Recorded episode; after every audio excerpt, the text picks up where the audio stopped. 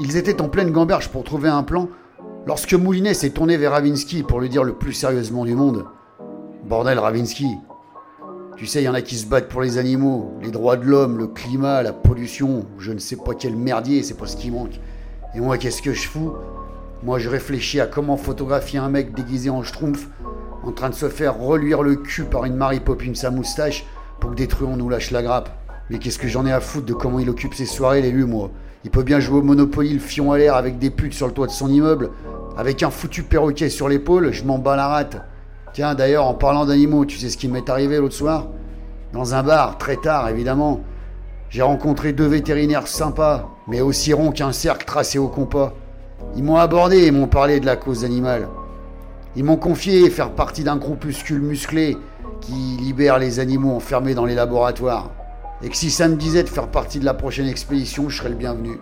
Moulinet avait pris leur carte en se disant que les deux vétos étaient barrés comme des cartes grises et graissés comme des gonds de portail, mais finalement aujourd'hui, il voyait les choses différemment. Après l'affaire Fesse et Cotillon, il comptait bien aller avec eux pour botter des culs et libérer des pauvres rats de labo, qui tiendront pas une heure en pleine rue avec des vrais rats d'égout super vénères qui vont leur faire la peau en moins de deux. Mais enfin, comme dit Moulinet, ils auront au moins connu la liberté quelques minutes. C'est mieux que rien. Bref, ça lui disait bien de faire un truc pour les autres, plutôt que toujours pour sa gueule. Et puis ça risquait d'être marrant, vu que c'était illégal. Cette idée lui mit la pêche, mais Ravinsky tika. Elle lui dit qu'il allait encore tomber dans un bain d'emmerde et que, comme d'habitude, ce sera encore à elle d'aller lui tirer les miches du feu. Peut-être bien, Ricana Moulinet. Sûrement même. Mais on n'en est pas encore là. Pour le moment, on doit trouver un moyen de s'introduire dans une foutue soirée échangiste costumée, ultra verrouillée, sans faire partie du casting. Le moyen le plus efficace que Moulinet avait trouvé pour poser leur caméra espion dans le loft sécurisé où aurait lieu la soirée fesse costumée, c'était d'entrer par la grande porte le jour J, en tant qu'artisan.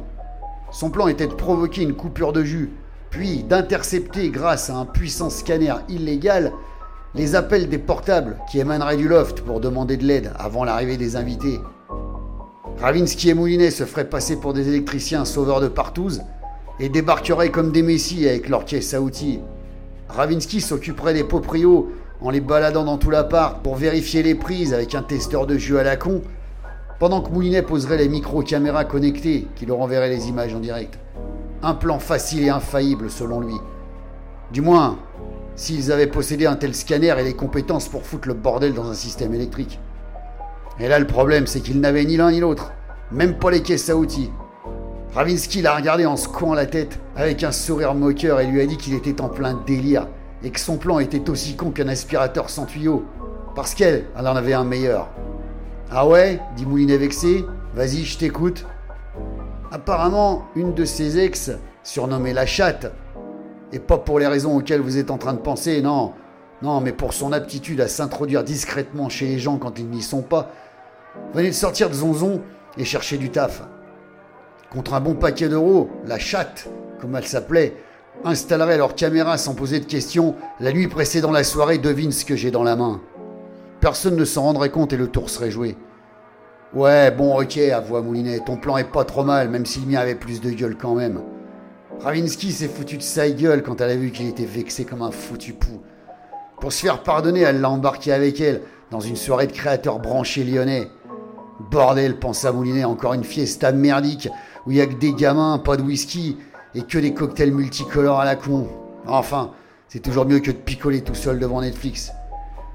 Une fois dans la bagnole, Moulinet se tourna vers Ravinsky en se marrant. Elle lui demanda ce qu'il avait à rigoler. Il la regarda et lui dit La chatte? Sérieusement, Ravinsky? Ils éclatèrent de rire.